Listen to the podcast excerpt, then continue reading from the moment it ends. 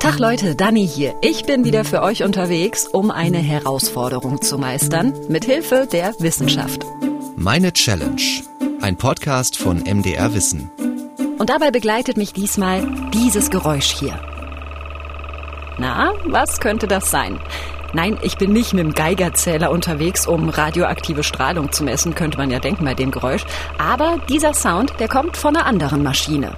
Ja, also die Maschine, nennen wir sie so, ähm, ist ein, ein Messgerät, wo die Luft analysiert wird. Wir sehen sie nicht, wir hören sie nicht, wir riechen sie im Idealfall auch nicht, aber sie ist überall um uns herum und ohne sie wäre alles einfach mal tot. Es geht bei dieser Challenge um unsere Luft.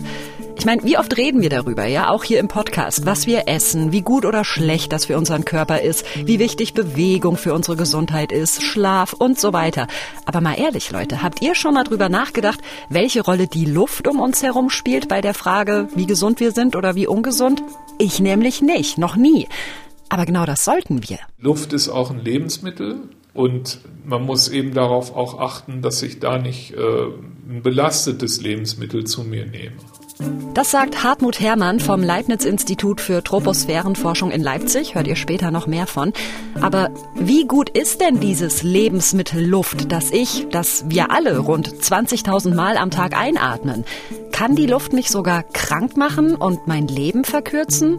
Studien sagen, ja, rund 8,8 Millionen Menschen sterben weltweit jedes Jahr aufgrund von Luftverschmutzung. Kann mir das hier auch passieren? Und wenn ja, was kann ich dagegen tun? Ich kann ja nicht einfach aufhören zu atmen. Und deshalb lautet meine Challenge, ich will saubere Luft. Und, kleiner Spoiler, das Thema führt mich auch bis zu meinem eigenen Körper. Jeder vergisst, dass wir, die Menschen, die in dem Raum leben, auch Chemikalien in die Luft abgeben. Und diese Chemikalien können auch mit den anderen Chemikalien in der Luft interagieren und eine sehr interessante Chemie erzeugen. Das klingt doch abgefahren. Wie groß die Rolle meines Körpers als Luftverschmutzer wirklich ist, das werde ich dann später erfahren.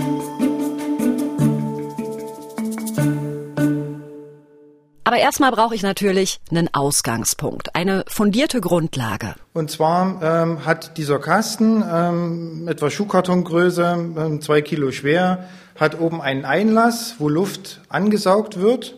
Also etwa natürlich dort, wo man auch, auch atmet, möglichst natürlich. Die Luft wird angesaugt und in dem, in dem Gerät analysiert. Und ich leihe mir am Leibniz-Institut für Troposphärenforschung in Leipzig einen Schadstoffmessrucksack aus bei Jens Vogtländer. Der ist da wissenschaftlicher Mitarbeiter und erklärt mir, was das Ding so kann. Und zwar messen wir sowohl ähm, Feinstaub, also Partikelmasse, das ist das, was man so kennt äh, von, den, von den Grenzwerten, was man so immer so hört. Und zum Zweiten messen wir eben Ruß.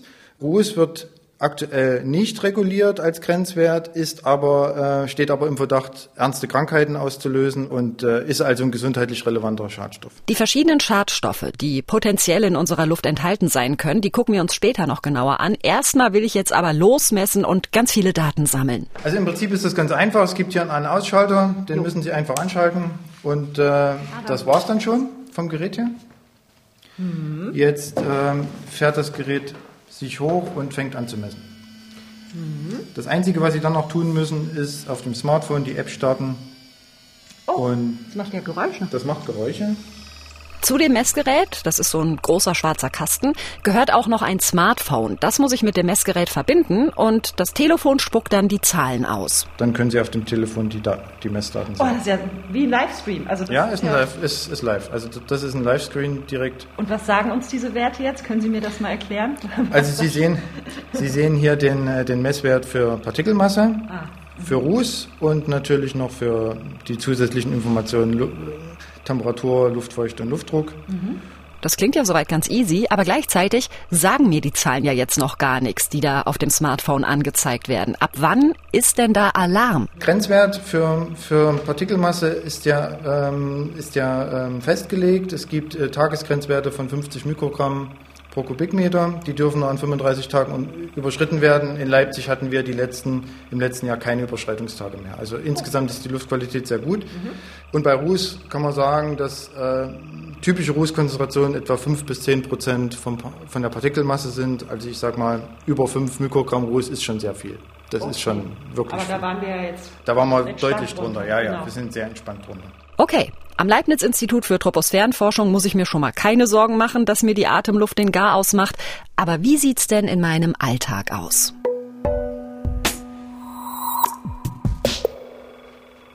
So, ich habe das Maschinchen jetzt hier in meinem Wohnzimmer ein paar Minuten laufen lassen.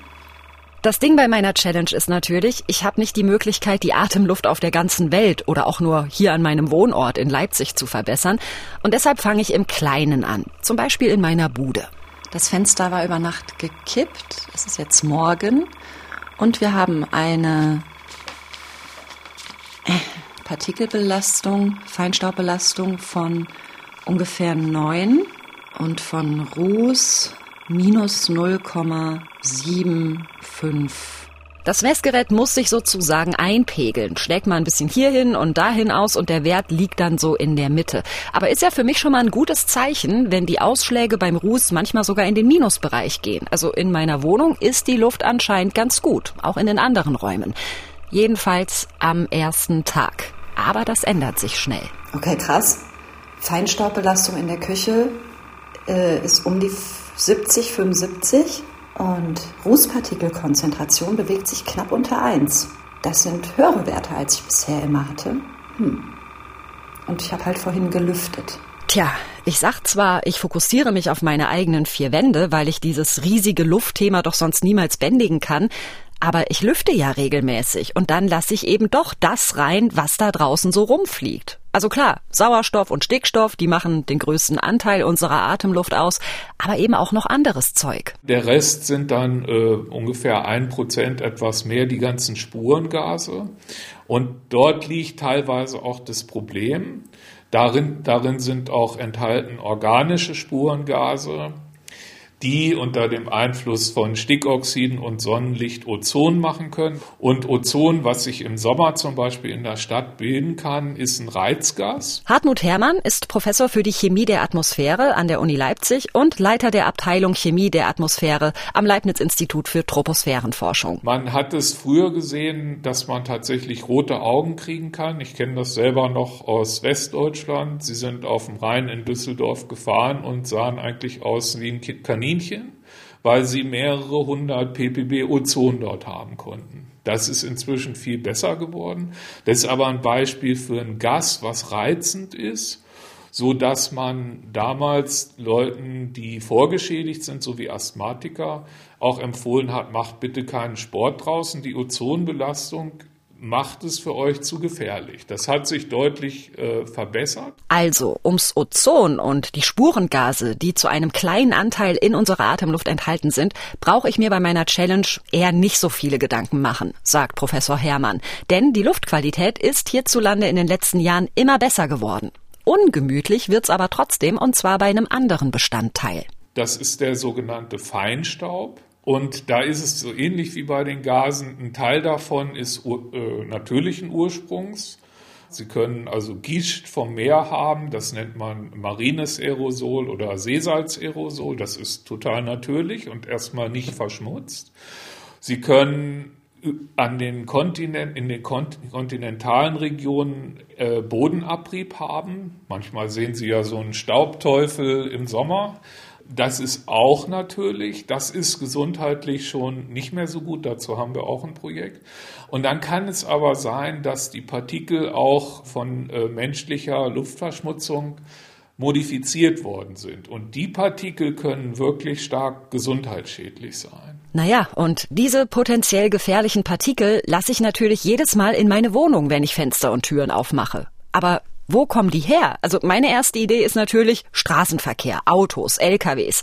Ja, sagt Hartmut Herrmann, aber das ist noch nicht mal der größte Verursacher. Straßenverkehr, Industrie sind, sind äh, wichtige Quellen, aber äh, mehr Sorge macht uns fast im Moment noch der individuelle Hausbrand, besonders die Holzverbrennung, die nun wieder ähm, gefördert worden ist, weil man gesagt hat, das ist eigentlich klimaneutral was ja nun auch mit Vorsicht zu genießen ist. Aber auf jeden Fall steht fest, wenn ich äh, Holzverbrennung mache und habe keine Abgasbehandlung, was die allermeisten ja noch nicht haben, hinter meinem Kamin, dann äh, emitiere ich mit der Summe aller Kamine und Kaminöfen viel mehr Feinstaub in Deutschland als der gesamte Verkehr. Das hätte ich nicht gedacht, dass Kaminöfen inzwischen die größte Gefahrenquelle sind, wenn es um unsere Luft geht. Also zumindest in Sachen Feinstaub. In meiner kleinen Singlebude in Leipzig habe ich sowas natürlich nicht, aber ich mache mir ganz gern mal eine Kerze an. Ich musste mal ein Interview zu Kerzen äh, geben. Die erzeugen wirklich sehr viele Verbrennungspartikel, die sie letztlich auch wieder einatmen. Ähm, also Kerzen ja, aber nicht zu viel des Guten. Okay, also solange ich nicht jeden Abend in einem Meer aus Kerzen rumhänge, sollte das halbwegs klar gehen. Ich habe halt bloß mal so ein, zwei Kerzen auf dem Küchentisch an, vielleicht alle zwei Wochen. Und der Messrucksack, der zeigt mir danach auch nur ganz minimal erhöhte Rußwerte an, innerhalb der Schwankungen, die ich eh jeden Tag habe in den Messungen. Aber ich würde dieses Gerät voll gern mal mitnehmen zu meinen Eltern. Die wohnen leider zu weit weg, aber die haben einen fetten Kamin im Wohnzimmer und ich finde das immer so voll schön gemütlich, wenn da im Winter das Feuer prasselt und es so muckelig warm ist. Dass wir damit aber auch so richtig übel die Luft verpesten, daran habe ich noch nie gedacht. Ich merke das Kaminproblem aber tatsächlich auch, als ich mit meinem Messrucksack rund um meine Wohnung unterwegs bin. Jetzt messe ich hier gerade im Innenhof. Die Werte sehen ganz gut aus. Ich habe hier das Messgerät in meiner Tasche und es sagt Partikelkonzentration um die 40 und Rußkonzentration minus 0,4, minus 0,5. Das ist der Innenhof. Hier ist es sehr grün. Jetzt gehe ich mal raus auf die Straße.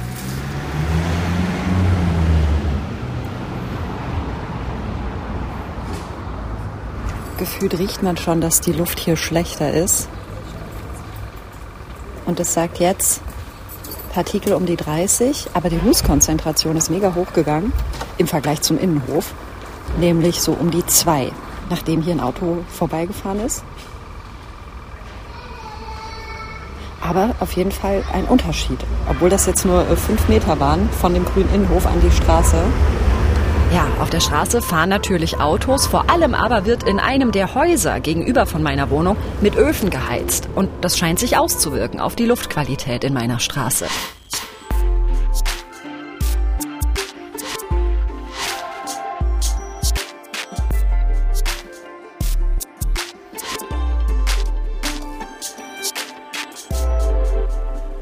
Messe also fleißig die Partikelbelastung in der Luft um mich herum und bis auf wenige Ausnahmen ist die Luft in meiner Wohnung eigentlich immer ganz gut. Also wirklich aufregend ist das hier bisher nicht. Mein Name ist Christoph Knote. Ich habe hier den Lehrstuhl zur Expositionsforschung an der Medizinischen Fakultät der Universität Augsburg inne.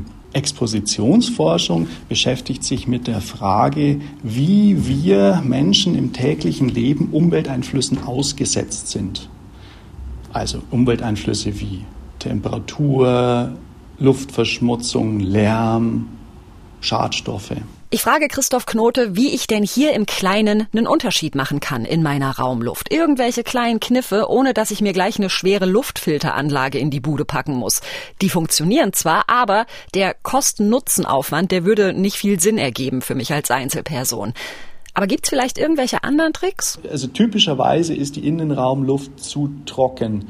Deswegen ist es etwas anzufeuchten, ist es eine, eine gute Sache. Äh, also einmal ist eine äh, feuchtere Luft besser als eine trockene Luft für die ähm, für die Teilchen, weil die Teilchen Wasser aufnehmen, äh, sich dadurch schneller miteinander verbinden und dadurch schneller wieder aus der Atmosphäre oder aus der, aus der Luft ausfallen, weil sie einfach schneller größer werden und dann schneller runterfallen. Jede Art von Schadstoff, die dann in der Luft äh, ist, wird auch schneller wieder aus der, aus der Luft entfernt. Und zweitens hat eine, eine eher feuchtere Luft den Effekt, dass äh, die äh, Lunge weniger Aufwand betreiben muss, um diese Luft, die sie einatmet, einatmet, anzufeuchten. Ähm, und dieser fehlende Aufwand ähm, hat in dem Sinne einen, einen, positiven Effekt. Ja, hey, das klingt doch mal easy. Äh, ich habe äh, ich habe äh, gerade eine Ladung Wäsche gewaschen. Äh, die muss ich jetzt aufhängen. Und das ist ja dann auch Luftbefeuchtung. Also lüften muss ich natürlich trotzdem. Es soll ja jetzt auch nicht schimmeln. Aber mal gucken, ob die Luft in meinem Wohnzimmer hier dann morgen ja, äh, sauber gewaschen ist, sage ich mal.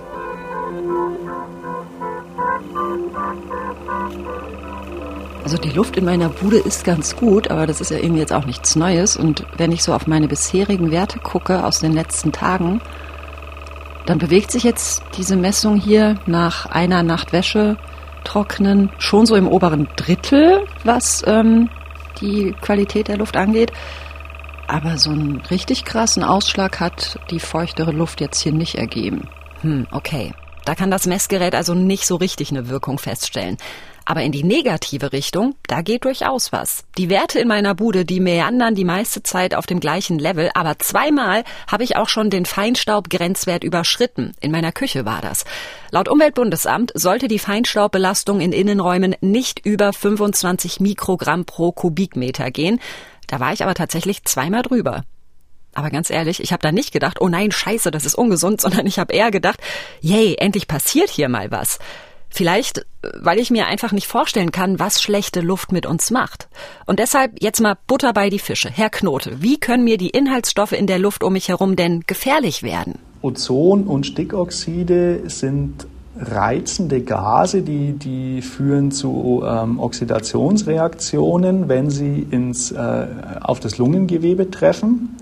Das heißt also, man, man atmet die ein, die schaffen es als Spurengase bis runter in die, in die kleinsten Lungenbläschen und ähm, gehen dort eine chemische Reaktion ein mit dem Lungengewebe und das führt typischerweise zu Entzündungen. Und wenn äh, Gewebe permanent entzündet ist, dann können sich daraus chronische Erkrankungen ergeben, wie ähm, ein Asthma, das verstärkt wird, oder die sogenannte ähm, COPD, äh, also Chronic Obstructive Pulmonary Disease, oder auch zum Beispiel äh, ein Krebsgeschwür kann dadurch entstehen. Das Gleiche gilt in gewisser Weise auch für Feinstaub. Ähm, da kommt es darauf an, wie groß die Partikel sind, weil die müssen es bis in die kleinen Lungenbläschen schaffen. Das schaffen die größeren eigentlich nicht, sondern eher die kleineren. Und noch zusätzlich ist es beim Feinstaub so, dass dort nicht nur diese Entzündungsreaktion im Lungengewebe stattfindet, sondern es der Feinstaub auch schafft, in den äh, Blutkreislauf zu gelangen und äh, die können dann dort noch eine Reihe weitere äh, Krankheitsbilder auslösen sprich äh, Schlaganfälle, Herzinfarkte äh, und weitere Erkrankungen. Als Christoph Knote das so aufzählt, da kriege ich so ganz große Augen. Ich meine, klar, man hat vereinzelt alles schon mal irgendwo gehört, ja, aber diese knallharte Liste, Herzinfarkt, Schlaganfall, Lungenkrankheiten, Krebs, das mal so konzentriert zu hören, ist dann doch ein Tritt von Latz. Also, das will ich natürlich nicht. Und gleichzeitig komme ich bei meiner Challenge aber an den Punkt, wo ich denke, Weißt du was, Dani? Eigentlich darfst du überhaupt nichts sagen zum Thema. Uh, ich habe Angst davor, dass schlechte Luft mich umbringt. Geil hier. Wenn man die was in, in die Luft schmeißen. Das sind ganz schön große Partikel hier.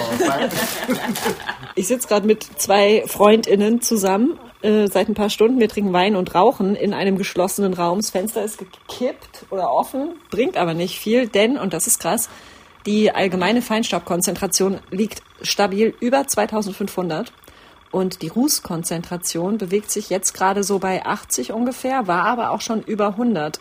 Und das sind mal so ganz andere Werte, als ich bisher gezogen habe, sowohl in meiner Wohnung als auch auf Arbeit.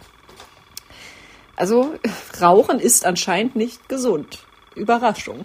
Ohne Scheiß, die Werte auf dem Messgerät explodieren. Ich meine, die Feinstaubkonzentration hat sich einfach mal mehr als verhundertfacht und die Rußkonzentration ist da in dieser Raucherbude 40 mal so hoch wie der höchste Wert, den ich in meiner Wohnung gemessen habe. Huh. Ist das dann nicht mega doppelmoralisch, als Raucherin eine Challenge für bessere Luft durchzuziehen, wenn ich mir parallel permanent die Hucke vollquarze? Darüber habe ich die letzten Tage ziemlich viel nachgedacht. Und ich glaube, Nee, also es ist schon richtig, das hier weiter zu verfolgen. Denn, dass ich rauche oder auch sonst nicht so gesund lebe, das ist ja meine Entscheidung. Und wenn ich merke, dass Zigaretten und Tiefkühlpizza mir schaden, dann kann ich versuchen, damit aufzuhören. Aber atmen muss ich ja, ja? Atmen müssen wir alle. Und wenn die Atemluft zu einer unentrinnbaren Gefahr wird, dann ist das doch was anderes, als wenn ich abends beim Feierabendwein sage, ach komm, Dani, noch eine Zigarette. Denn das ist ja dann meine Entscheidung.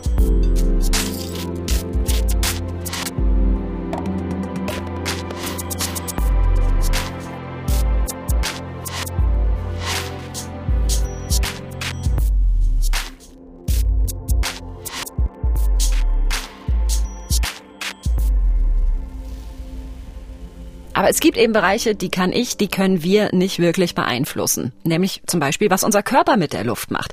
Das Folgende soll mich jetzt gar nicht freisprechen von meiner Raucherinnen-Scham, aber auch ohne Fluppe mache ich die Luft schlechter. Jeder vergisst, dass wir, die Menschen, die in dem Raum leben, auch Chemikalien in die Luft abgeben. Und diese Chemikalien können auch mit den anderen Chemikalien in der Luft interagieren und eine sehr interessante Chemie erzeugen. Das ist Jonathan Williams, Atmosphärenchemiker vom Max-Planck-Institut für Chemie in Mainz. Und der sagt, wenn wir ausatmen, dann pusten wir zum Beispiel CO2 in die Luft und Aceton. Kennt ihr, ja? Wenn man zum Beispiel in einen vollbesetzten Meetingraum kommt und erstmal ein Fenster aufreißen muss, weil es da total muffelt und alle schon so halb weggedämmert sind. Ich stelle es mir so ein bisschen vor wie der Auspuff eines Autos. In einem Auto gibt es auch eine Art Atmung, das Verbrennen von Brennstoffen und Chemikalien. Und am Ende wird alles aus dem Auspuffrohr rausgepustet. Und unser Mund ist im Grunde das Auspuffrohr für diese Tausenden von biochemischen Reaktionen, die im Körper stattfinden. So, die ganze Atmerei ist aber nur die halbe Geschichte. Wie ich, allein indem ich da bin, die Luft in einem Raum negativ beeinflusse. Dafür muss ich theoretisch noch nicht mal atmen. So, so the skin is always sort of flaking off. Die Haut blättert eigentlich die ganze Zeit ab. Sie haben es vielleicht schon mitbekommen, dass Teile der Haut abplatzen und sich mit dem Hausstaub vermischen, den wir jeden Tag auffegen. Aber interessanterweise, wenn man die Gase in der Luft betrachtet, beschleunigen sich die Reaktionen auf der Haut, wenn die Haut mit dem Molekül Ozon interagiert. Ozon kennen Sie wahrscheinlich aus der Außenluftverschmutzung. Aber Ozon gelangt auch in etwas geringeren Konzentrationen nach innen. Und wenn das Ozon mit ihrer Haut reagiert, erzeugt es hunderte von weiteren Verbindungen noch exotischere und sauerstoffhaltigere, seltsame Chemikalien in der Luft. Und diese Verbindungen reagieren weiter und erzeugen eine weitere Vielzahl von Chemikalien, die sehr schnell zu einem interessanten Cocktail organischer Chemie in diesem Raum werden.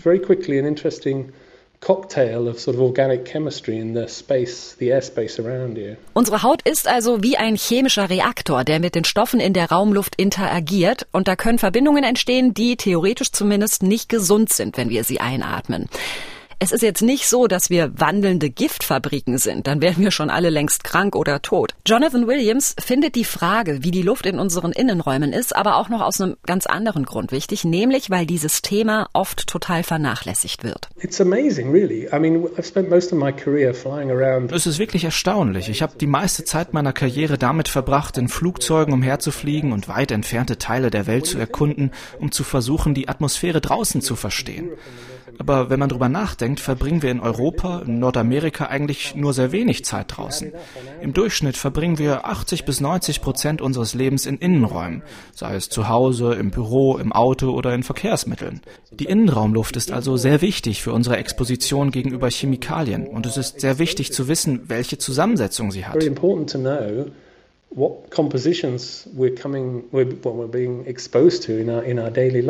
Ich verstehe alles, was Jonathan Williams da beschreibt und teile seinen Punkt, dass wir uns vielleicht mal ein bisschen mehr damit auseinandersetzen sollten, was wir so einatmen. Nicht nur draußen auf der Straße, sondern auch zu Hause oder auf Arbeit. Aber was mache ich jetzt mit diesen ganzen Infos? Also hat er vielleicht noch einen praktischen Tipp für mich? Nun, eine einfache Möglichkeit ist natürlich mehr zu lüften. Also die Fenster so weit wie möglich offen zu halten, ohne im Winter massive Heizkosten zu verursachen. Es gibt viele Kompromisse. Wenn Sie die Temperatur in Ihrem Wohnzimmer kühl halten wollen und viel langärmelige Kleidung tragen, dann werden Sie zwar die Emissionen von Ammoniak reduzieren, aber die Produktion von Feinstaub erhöhen. Wenn Kleidung auf der Haut reibt, werden mehr dieser großen Feinstaubpartikel produziert. Wenn Sie also ein langärmeliges Hemd tragen und die ganze Zeit auf und ab hüpfen, dann werden sehr viele dieser Feinstaubpartikel produziert. Wo das Optimum liegt, weiß ich noch nicht genau. Aber Belüftung ist wahrscheinlich der Schlüssel, um alle wirklich hohen Konzentrationen wegzubekommen. Ventilation, I think, is probably the key to to cutting away any any really high concentrations. Dass unsere Körper was mit Luft machen, ist noch eine relativ frische Erkenntnis in der Forschung. Welche Stoffe da eine Rolle spielen und wie die genau wirken, da steht man gerade erst noch am Anfang und es gibt ganz viele offene Fragen, sagt Williams. Heißt für mich also, sicherheitshalber immer schön lüften.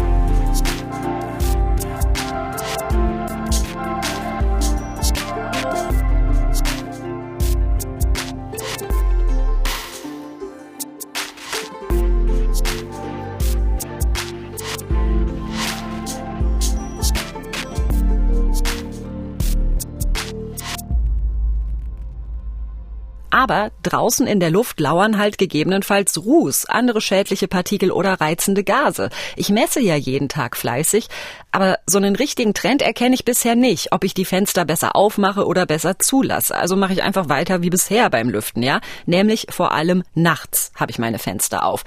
Ich denke mir nämlich, ha, Dani ist ja super schlau, nachts fahren weniger Autos, die Kamine sind aus, also ist ja dann auch die Luft besser, die ich in meine Bude lasse von wegen. Generell kann man sagen, dass nachts die Chance größer ist tatsächlich, dass die Luftqualität eher schlecht ist.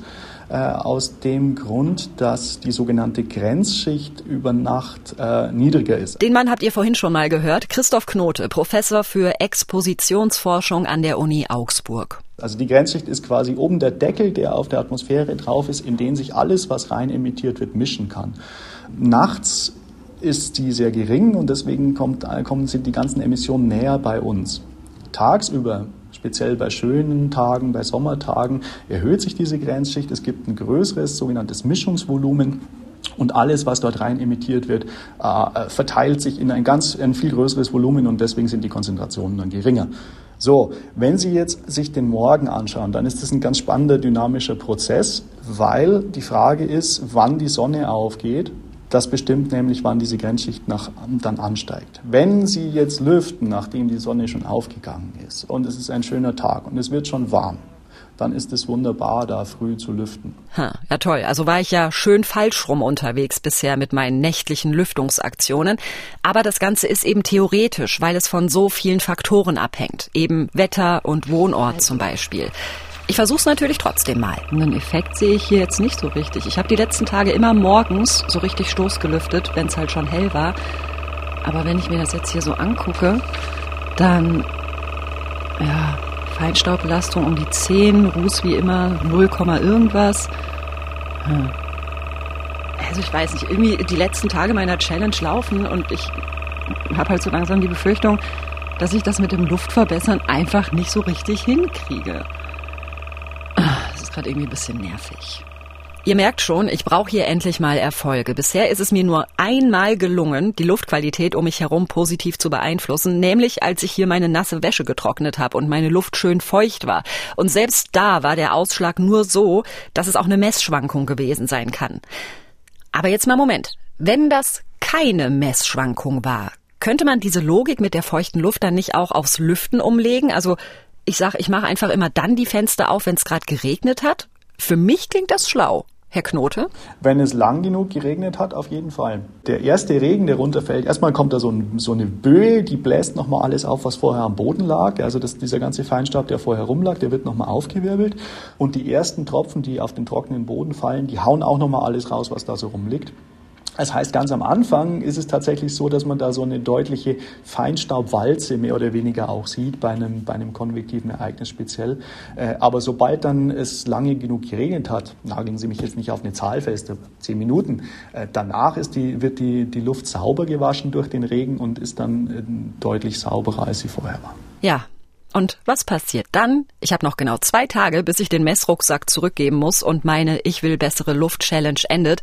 Und es regnet in dieser Zeit genau null Mal. Yay! Oh Mann.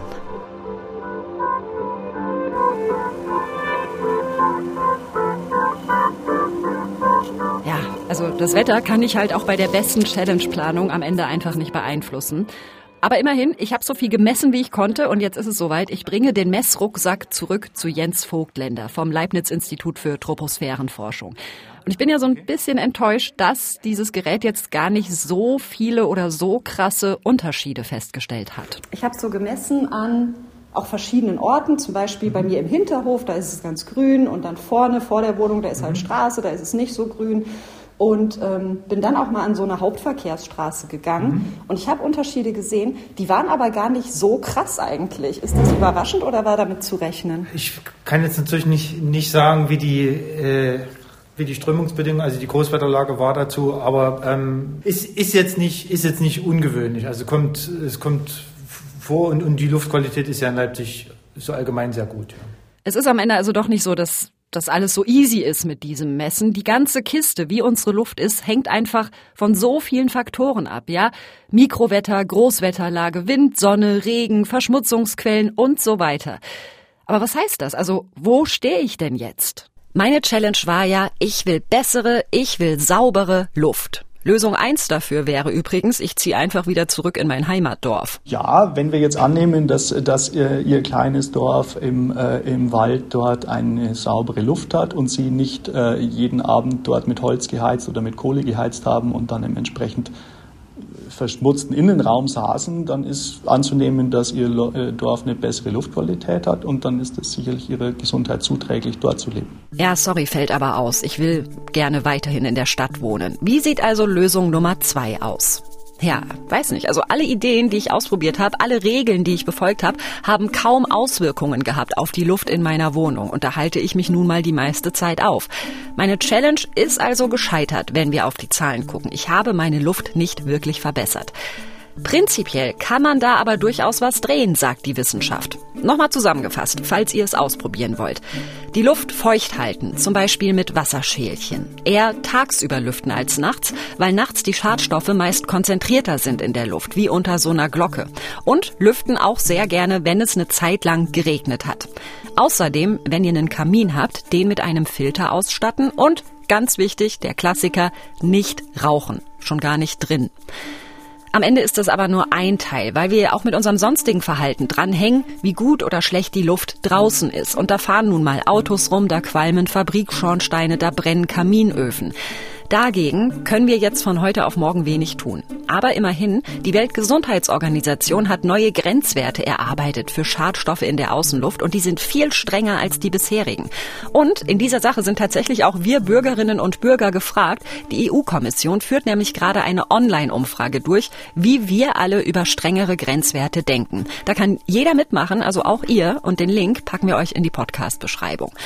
Und wenn diese strengeren Grenzwerte kommen und auch eingehalten werden, ja, zum Beispiel mit Filtern für Kaminöfen, äh, mit Verkehr und Industrie, die nach und nach immer emissionsärmer werden, dann hätten wir am Ende sauberere Luft. Wir alle.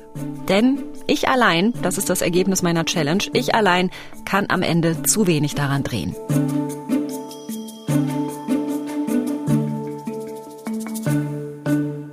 Das war meine Challenge für dieses Mal. Die habe ich gemacht zusammen mit Max Heke und Carsten Möbius. Euer Feedback nehmen wir gerne per E-Mail an challenge.mdr.de. Das ist auch die Adresse, falls ihr eine Idee habt, in welche Challenge ich mich als nächstes schmeißen soll. Und in zwei Wochen hören wir uns dann wieder. Ihr findet uns auf challenge.mdr.de, in der ARD Audiothek, auf Spotify, bei Apple Podcasts und auch sonst überall, wo es Podcasts gibt. Wir freuen uns, wenn ihr uns abonniert, dann verpasst ihr nichts und ganz lieb wäre natürlich auch, wenn ihr uns vielleicht vielleicht eine nette Bewertung da lasst. Bis dann. Tschüss. Das war Meine Challenge, ein Podcast von MDR Wissen.